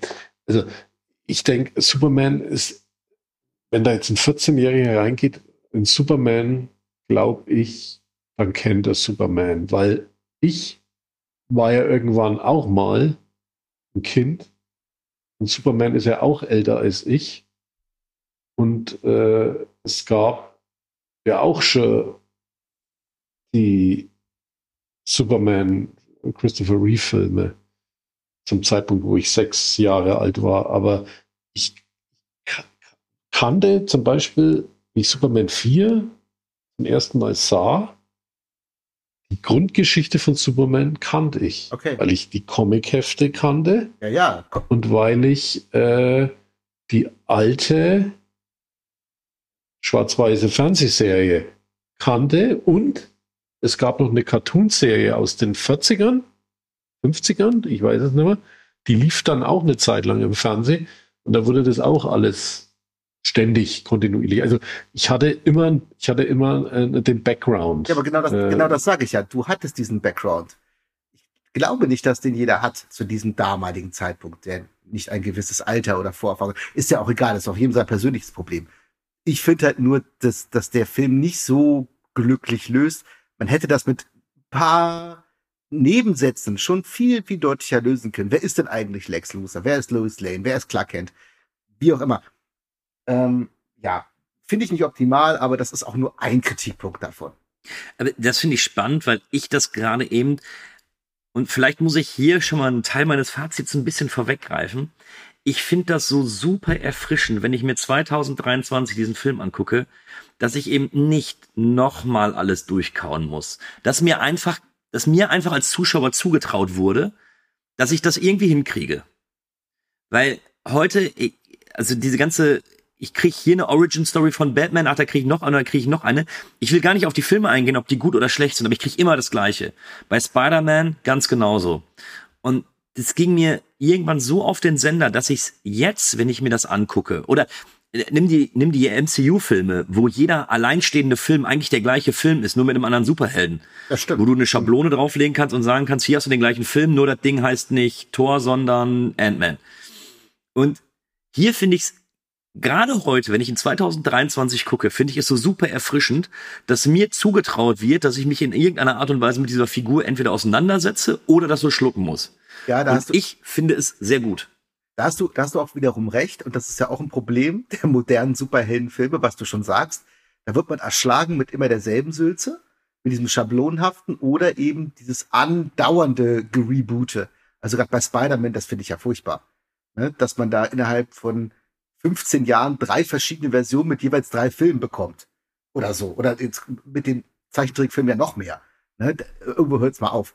Ich finde halt nur in dem ganz speziellen Fall, wenn ich so eine weite Spanne zwischen diesen Filmen habe, auch so generationenübergreifend, wo ich vielleicht auch sage, da ist echt eine Kluft zwischen den Generationen, hätte ich es vielleicht anders gelöst, wie es auch in Batman Begins macht. Und ich glaube, das wird auch keiner abstreiten, dass, dass es bei einem Batman Begins und dieser Nolan-Trilogie gut funktioniert hat, da nochmal zu resetten und zu sagen, das ist was anderes als Tim Burton vorher, ohne dem Mhm. seine Qualität abzusprechen. Nein, ich, ich, ist- ich weiß, ich Hm? weiß genau, was du meinst. Ja. Aber ich muss eben sagen, für mich persönlich, äh, also ich bin, warum auch immer, ich reg mich meistens über die ganzen Comic-Verfilmungen auf, aber momentan renne ich immer noch in fast jede rein und denke mir jedes Mal, oh nee. das ist- Und deswegen finde ich es jetzt für mich persönlich, ich, ich verstehe den Kritikpunkt voll und ganz, aber für mich persönlich war es super. Das, das freut mich. Ja. Mich, mich hat's ein bisschen gestört, aber mich hat noch viel mehr gestört, das muss ich ganz ehrlich sagen. Ähm, die Besetzung, leider. Also Kevin Spacey droht über allem, der ist hervorragend. Top-Wahl für Lex Luthor, der bringt da auch so viel Witz rein. Ich fand leider Bretton Roth, der davor nichts gemacht hat und danach auch sehr wenig. Verstehe ich ehrlich gesagt nicht. Ähm, die wollten ein frisches Gesicht, das habe ich jetzt irgendwie auch gelesen. Ja, frisch ist er, aber gut ist er leider nicht. Und ich verstehe auch Kate Bosworth nicht. Und ich verstehe halt auch nicht, der Superman war jetzt fünf Jahre weg. Und die hatten ja vorher scheinbar schon, also davor gab es ja schon eine gewisse Vorgeschichte. Ne? Ist ja nicht so, dass Superman irgendwie davor äh, nicht groß in Erscheinung getreten ist. Wie alt sollen die denn sein? Also Kate Bosworth sieht aus, als wäre sie 24. Naja gut, es stellt sich ja eben die Frage, wo muss ich den Film jetzt einordnen? Ordne ich den ein irgendwie nach die Abenteuer von Lois und Clark oder ist es mehr eine Fortsetzung von Teil 1, dass der Teil 2 bis 4 komplett äh, streicht? Ja, man weiß es nicht. Passiert er nach Teil 4? Ich finde das offen gelassen und ja, ich, ich verstehe das auch mit dem Alter. Ich finde die, also gerade Kate Bosworth finde ich eine absolute Fehlbesetzung. Ja, komplett. Ähm, es war auch irgendwie der Sargnagel für sie. Danach kam ja wirklich nichts mehr Großes. Ja, und Brandon Ruth hat es ja auch danach nicht geschafft. Ja, ihn finde ich insofern okay, weil ich finde, der Film macht ja auch was ganz Tolles. Ich finde es ja schön, dass Superman ja eben zwar immer noch Superman ist und alles hinkriegt, aber eben voll daran scheitert, dass er eben sein Leben wieder so haben will. Er will ja eigentlich mit Lois Lane wieder zusammen sein und versucht ja sogar so zwischendurch immer noch mal zu gucken, kann er sie äh, von ihrem Verlobten trennen und so. Also so ein bisschen, er ist ein bisschen mehr Arschloch als sonst. Und ich finde, da passt er dann wieder rein mit seinem Gesicht. Okay. Er ist, er ist aber auch sehr bemüht, äh, Christopher Reeve irgendwie zu imitieren. Also äh, filmier jetzt auf, finde ich ganz putzig, äh, scheitert zwar, aber okay. Was die Besetzung jetzt betrifft, äh, ich, ich finde sie insgesamt nicht glückt. Ich finde es wieder echt langweilig, dass wir schon wieder Lex Loser haben. Und ich finde auch Kevin Spacey als Lex Loser bei weitem nicht so gut wie andere, die ihn mittlerweile spielen durften.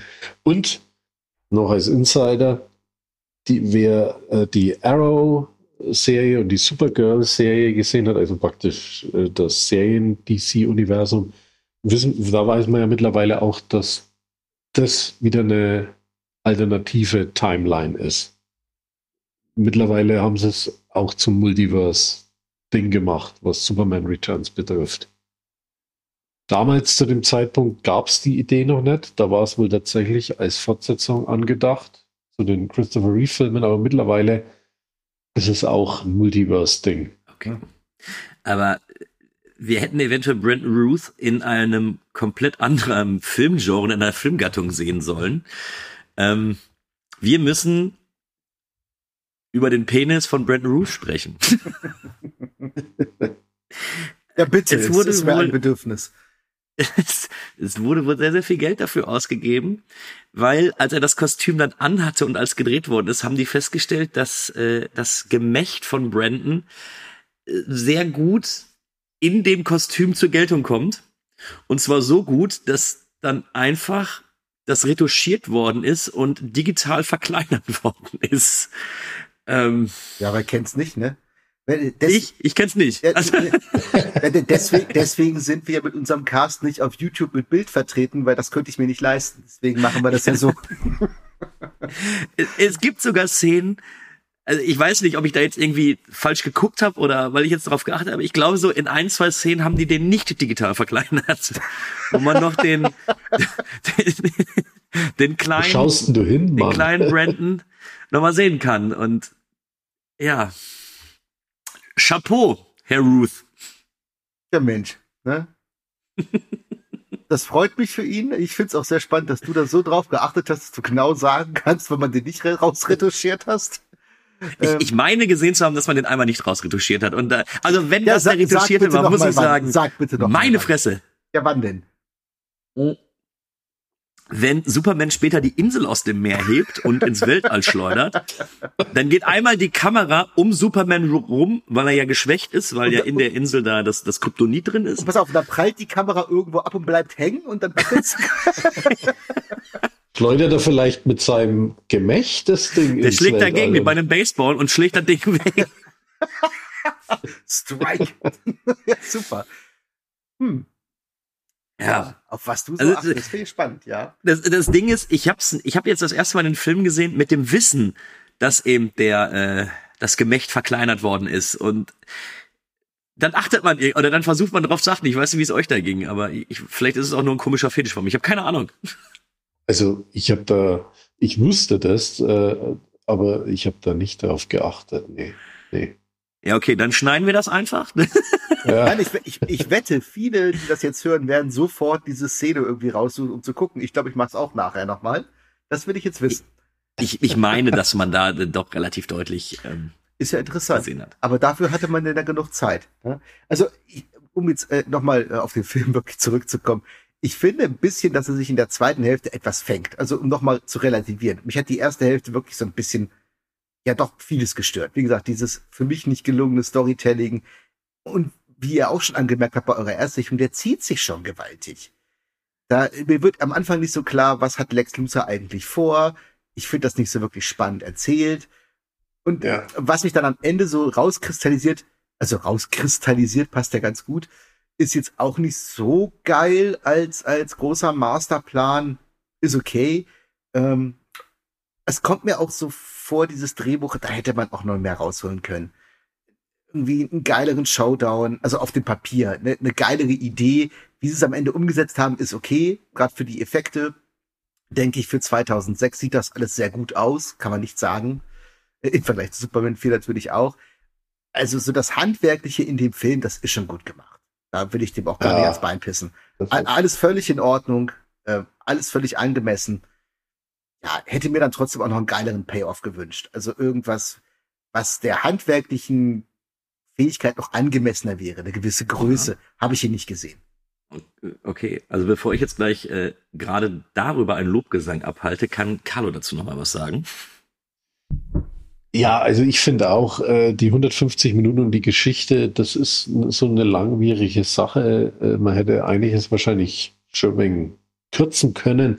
Ich finde die jetzt auch nicht so innovativ, aber ich muss, und das ist mir jetzt vor allem aufgefallen, äh, ich muss echt da eine Lanze brechen. Oder einen großen Superman-Penis.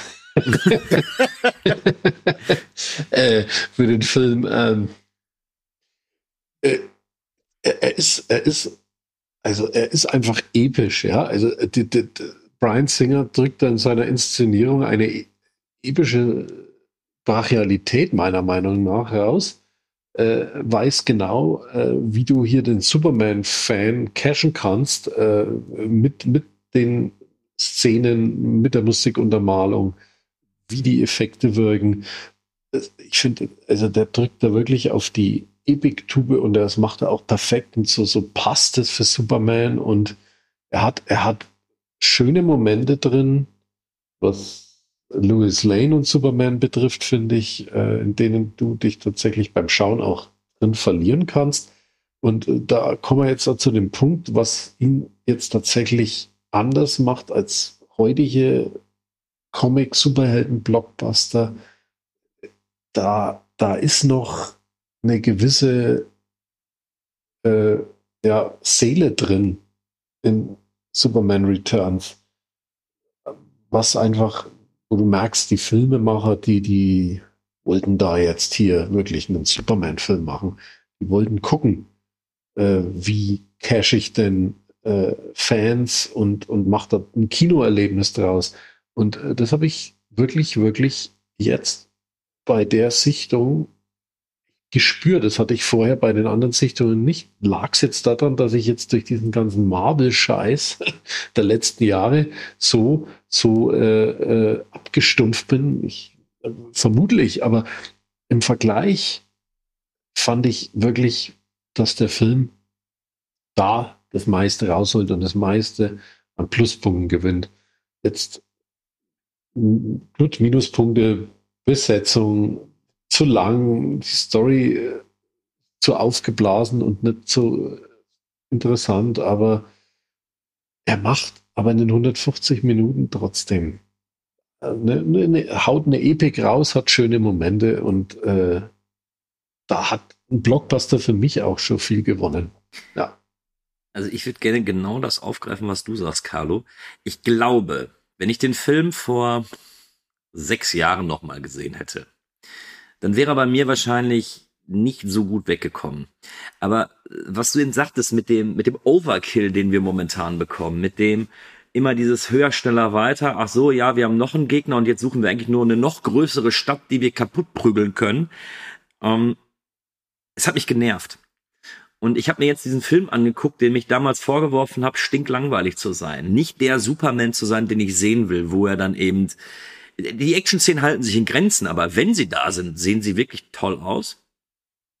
Und ich finde schon fast das Kleinliche, dass eben der, der Haupt, es gibt nur einen Kampf zwischen Lex Luthor und Superman und da kriegt Superman nur auf den Sack. Und der geht auch nur, glaube ich, zwei Minuten oder wenn überhaupt. Und das finde ich, ich finde das so angenehm, dass er jetzt gerade in der Zeit kommt, wo ich kann jetzt nur von mir sprechen, aber ich bin von Marvel so überdrüssig. Ich, ich kann es mir nicht mehr angucken dieses mit Multiversum und hier noch größer. Und eigentlich ist nur die Frage, wie kann ich noch mehr Bombast in irgendeinen Film reinquetschen? Und da finde ich sie einfach so toll, dass schon fast eine, eine kleine intime Geschichte erzählt wird, die mich einfach, die mich einfach gecatcht hat. Ja, der Film hat Fehler. Er ist zu lang. Ich mag die Schauspieler nicht so gerne. Ich glaube, dass die Idee, beziehungsweise das Ganze mit der, mit der Insel, die Lex Luthor baut, so, das ist, für eine Serienfolge vielleicht durchaus machbar, aber nicht als, als Hauptplan irgendwie. Also das finde ich schon ein bisschen dämlich. Aber es war einfach so schön, mal was anderes zu sehen als diesen mittlerweile nur noch zu sehenden Bombast und was Carlo auch sagte, man versucht sie mit der Figur auseinanderzusetzen. Oder ich finde es schön, dass Superman eben auch zwar als Superman, als, als Held selber funktioniert, aber als Mensch eben nicht mehr funktioniert. Das ist ein toller Ansatz, den sie da verfolgen. Und alles nicht ausgeprägt, alles nicht optimal, da ist mehr drin. Aber ich glaube, es ist einfach die Zeit, wo man heute noch mal einen Blick riskieren sollte und sagen sollte, hey, vielleicht mal eine gute Alternative, wenn ihr einfach keinen Bock mehr auf diesen ganzen Bombast habt. Mhm. Ja, überhaupt. Und das ist wirklich ein guter Tipp mittlerweile. Man muss mal zehn 15, 20 Jahre zurückdrehen, Sachen von früher, die man vielleicht nicht so gut fand, nochmal gucken. Und tatsächlich eröffnen sich da ganz andere Horizonte. Und es war jetzt bei Superman Returns so. Und er ist natürlich nicht die Charakterstudie, aber äh, er macht vieles in der Hinsicht richtig. Und ich fand es auch toll, dass man hier so einen zerworfenen Superman Clark Kent hat, der nach fünf Jahren zurückkehrt, feststellt, äh, das Leben geht auch ohne ihn weiter. Die Menschen brauchen ihn nicht unbedingt, aber äh, ja, irgendwie muss er sich jetzt damit wieder zurechtfinden. Ja. Und das packen die ganz gut in den Film. Und äh, was ich dann auch wieder gut fand für mich, jetzt persönlich, du fandest es ja auch gut, Kühne, das Ding verlangt von mir einfach, dass ich eine Vorkenntnis habe äh, und äh, ich muss halt dann da irgendwie zurechtkommen.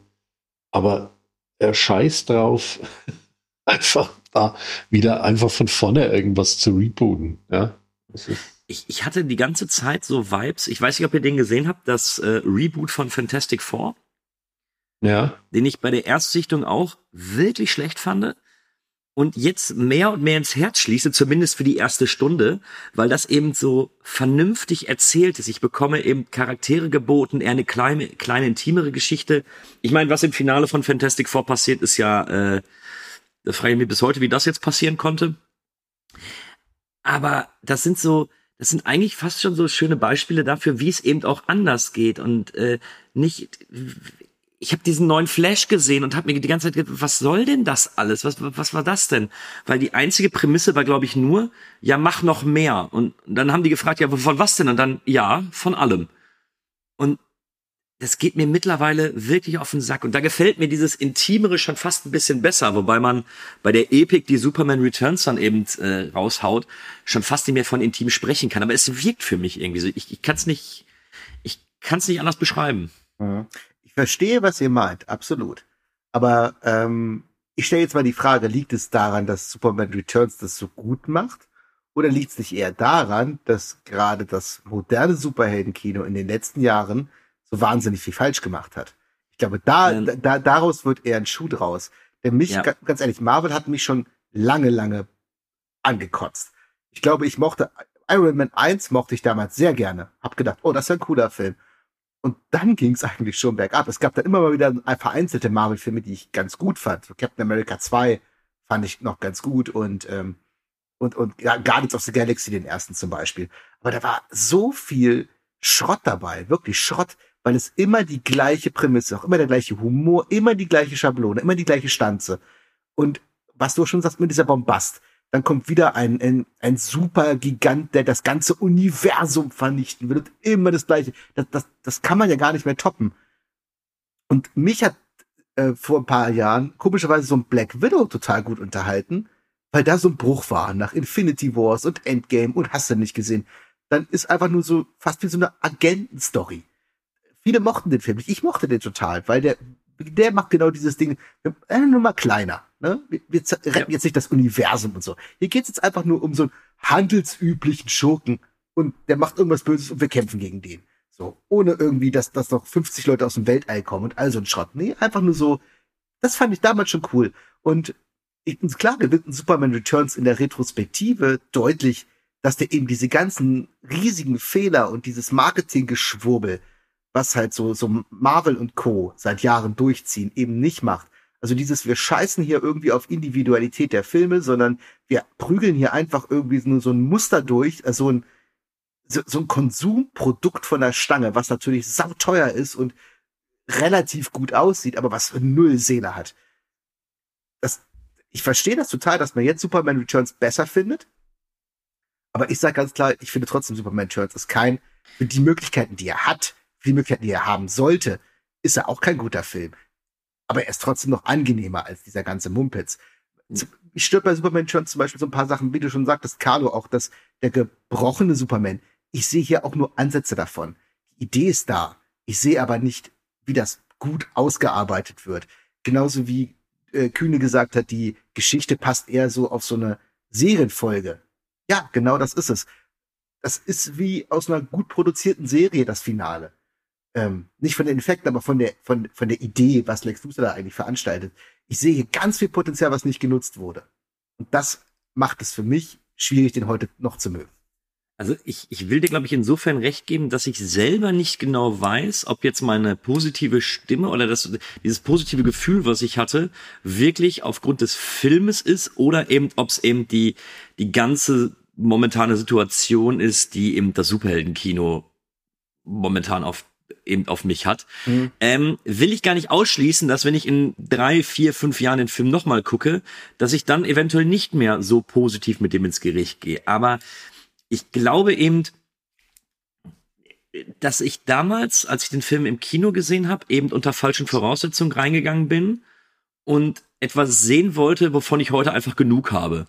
Das glaube ich dir sofort. Das, das glaube ich dir auch sofort. Das ist einfach so, ähm, die Sehgewohnheiten und die Trends verändern ja auch so gewisse Wahrnehmungen. Ja. Und ich glaube, Marvel hat da wirklich auch viel kaputt gemacht. Also es ist einfach so. Ich habe auch einen Kumpel, der äh, äh mega Marvel-Fanboy eigentlich. Hat alles abgefeiert und selbst der sagt inzwischen, ähm, der ist in jedem Film gleich ins Kino gegangen. Selbst der sagt inzwischen, ich gucke mir das nur noch auf Disney Plus an, wenn es da rauskommt. Weil selbst den kotzt das inzwischen an. Und das, da merkt man, wenn man selbst die Hardcore-Fans irgendwann vergrault, was da so schief läuft. So. Seit langer, langer Zeit eigentlich schon. Dass selbst die Leute jetzt so langsam mal die Augen aufmachen und sagen, boah, das ist ja, das kann ich mir nicht mehr angucken. Ja, das vergrault natürlich. Und ja, Superman Returns damals war er vielleicht enttäuschend. Ähm, heute, ja, ist es, wirkt es erfrischend. Ja, ist so. Es wirkt teilweise erfrischend, aber nicht weil es damals schon so super gut war. Aber das ist meine Meinung. Ich gönne euch natürlich einen Spaß mit dem Film, absolut. Carlo, siehst du das ähnlich? Also glaubst du auch, dass der, dass eigentlich die Situation den Film besser macht oder dass der Film auch wirklich einfach wie guter Wein gereift ist?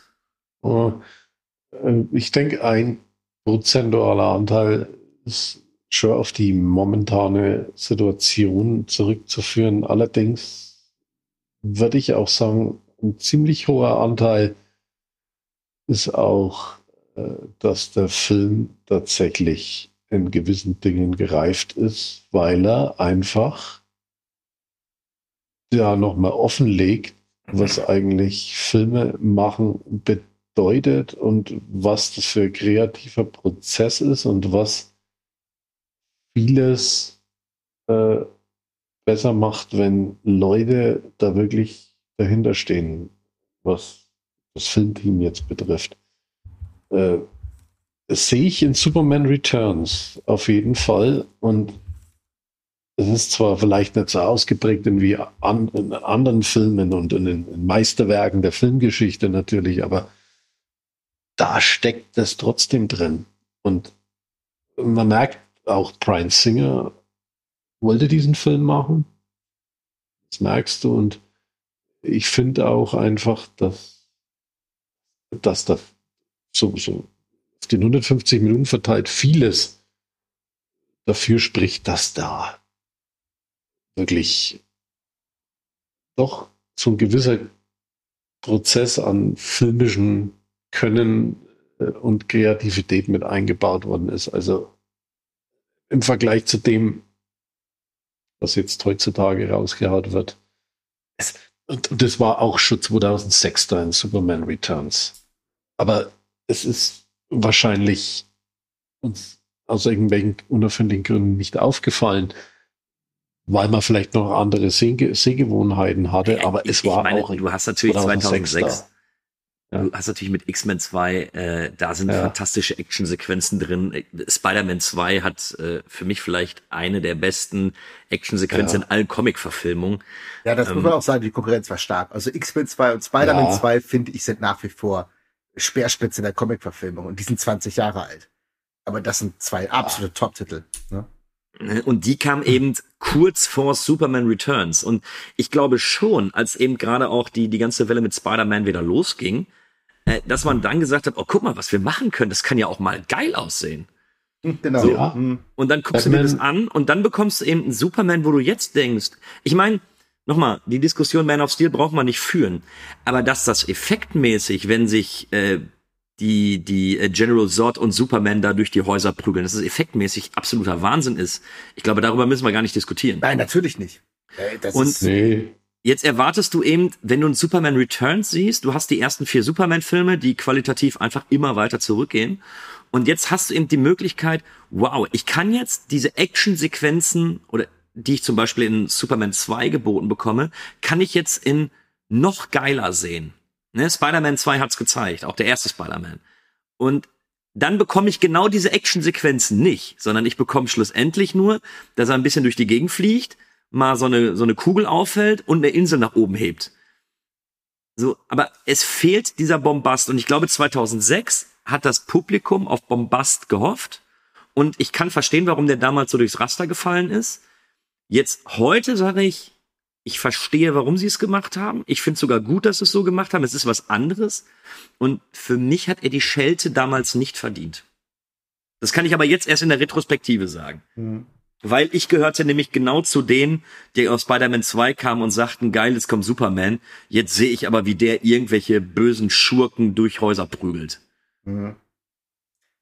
Ja, auch das verstehe ich total. Ja. Ja, für mich liegen die Kritikpunkte weniger in der Inszenierung, weil die finde ich gut. Die finde ich auch für 2006 wirklich gut. Bei mir ist es eher so das Erzählerische, tatsächlich. Komischerweise, weil ihr das ja jetzt eher, eher mögt. Ähm, ja, mir ist der inhaltlich dann doch für 150 Minuten zu dünn. Ja, kann ich, kann ich aber nachvollziehen. Hm. So, Jungs, habt ihr noch irgendwas zu Superman Returns? No. Ja, haben wir jetzt viel drüber gesprochen, eigentlich nicht. Ja, ich, ich mach's auch tatsächlich ganz kurz. Ähm, ich finde einen Film, den es zu wieder, also den man gerne wiederentdecken kann.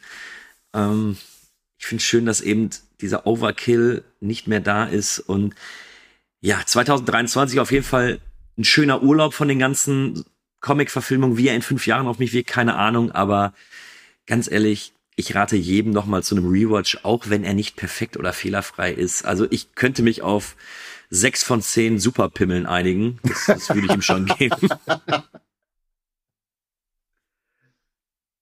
Wie ist bei dir, Carlo? Ja, ich mach's da ganz kurz. Also äh, unbedingt wiederentdecken diesen Film, äh, die Fehler sehen, das Geglückte genießen und ich gebe auch sechs Superpimmel von zehn. Ja, da pimmel ich mal, doch mal dagegen. Also, ähm, äh, wie gesagt, ich möchte den Film auch gar nicht so kleinreden, weil er hat tatsächlich Sachen, die man ausdrücklich loben muss. Ich mag die, die Inszenierung wirklich ge äh, gerne, weil ich finde auch Brian Singer ist ein guter Regisseur. Der ist ja heute ein bisschen umstritten aufgrund von anderen Geschichten, aber handwerklich ist der Mann ja tadellos, kann man nichts sagen. Und der Film sieht auch für 2006 hervorragend aus. Ähm, Emilio Zuccalo mochte ich auch Kevin Spacey in der Rolle von Lex Luthor. Der gibt dem noch mal so ein gewisses Etwas ja, ich störe mich sehr an den beiden Hauptdarstellerinnen, also an Kate Bosworth und Brian Ross, die finde ich passend gar nicht. Die geben mir auch nichts von, von ihrem, von ihrer Ausstrahlung. Und äh, ja, ich habe halt so ein bisschen Probleme mit dieser Mischung aus Pseudo-Fortsetzung und Pseudo-Reboot. Das ist nichts Halbes und nichts Ganzes in meinen Augen. Ich finde den erzählerisch sehr ausgedehnt für 150 Minuten zu dünn in einem, ich habe mich in der ersten Stunde echt durchkämpfen müssen. Finale fand ich ganz okay, aber trotzdem, es ist, er ist nicht schlecht, aber ähm, ich werde mit dem nicht warm und ich gebe dann eben 4,5, ähm, ich will es nicht nochmal sagen, also 4,5 Punkte von 10. ja, okay. Ähm, es war mir für eine Freude, mit euch über Superman zu sprechen. Vielleicht schon mal als kleine Vorschau. Es könnte dämonisch werden, wenn wir die Möglichkeit haben, äh, die Filme zu besorgen, die wir schauen wollen. Aber sie würden definitiv in die Halloween-Zeit reinpassen und dadurch, dass ja ein neuer Film in die Kinos kommt, würden sie auch thematisch da passen. Oha. Aber wir werden schauen, ob wir sie besorgen können. Ansonsten ziehen wir in den Krieg. Das wäre die Alternative. Ja, ansonsten geht's in den Krieg. Also äh, Dämonen oder Krieg, eins von beiden wird's wird sein. Mir bleibt wirklich nur zu sagen, danke fürs Zuhören. Wir haben heute eine außergewöhnlich lange Trashcast-Folge, wie ich sehe. Ähm, es hat mir auf jeden Fall Spaß gemacht, über die Filme zu sprechen, auch ein bisschen, bisschen in die Welt von Comics, äh, von den Comic-Verfilmungen und sowas mit einzutauchen. Äh, wie immer eine Freude mit euch beiden. Es bleibt mir nur noch zu sagen, uns findet ihr überall, wo es Likes gibt und uns würde uns auch freuen, wenn ihr uns auch Likes da lasst, folgt uns, teilt uns. Warum? Stu sagt immer, weil wir es verdient haben. Und wenn Stu sowas schon sagt, mache ich einfach das Gleiche. Ich bedanke mich, wünsche noch einen schönen Tag an alle Zuhörer und bis zum nächsten Mal.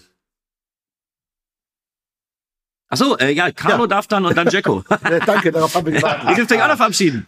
Der Endgag, äh, ja, da mache ich es jetzt kurz. Ich danke natürlich euch beiden wieder für dieses äh, tatsächlich diesmal lange Gespräch. War wieder wunderbar. Danke da draußen fürs Zuhören. Eine gute Zeit. Äh, wir hören uns wieder und ja, bis bald. Ja, auch von meiner Seite vielen lieben Dank erstmal an euch und an alle Zuhörerinnen. Dieser Cast war echt lang und stahlhart. Vielleicht können wir den digital noch ein bisschen kürzen. Mal gucken, wie, den, äh, wie das Gemächt von Brandon Ross. Ansonsten, ähm, ja, habt eine schöne Zeit und wir hören uns beim nächsten Mal.